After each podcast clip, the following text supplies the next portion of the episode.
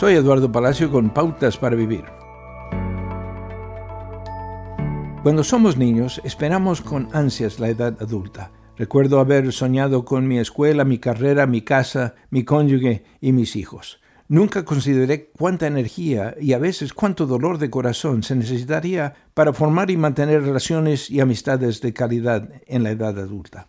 En Juan 11 se narra la muerte de Lázaro, el amigo de Jesús. Las escrituras dicen que Jesús amaba a Lázaro y a sus hermanas Marta y María. Cuando Jesús escuchó la noticia, regresó al pueblo donde estaba Lázaro, a pesar de que los lugareños habían intentado matarlo por poco tiempo antes. Se puso en peligro para consolar y orar con sus amigos. Conociendo el peligro de ese viaje, Tomás, discípulo y amigo de Jesús, dijo, vayamos también nosotros para morir con él. Los buenos amigos son un verdadero regalo, pero desarrollar amistades profundas puede requerir sacrificios. Para tener buenos amigos uno tiene que mostrarse un buen amigo. Una forma de hacerlo es priorizar las amistades sobre la mayoría de otras responsabilidades.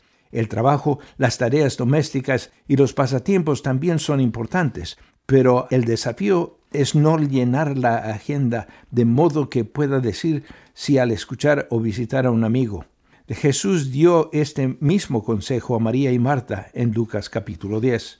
¿Se siente que está demasiado ocupado para invertir tiempo en sus amigos? Revise su agenda y sus prioridades.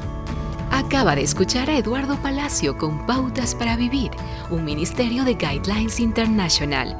Permita que esta estación de radio sepa cómo el programa le ha ayudado. Acompáñenos en la próxima emisión de Pautas para Vivir.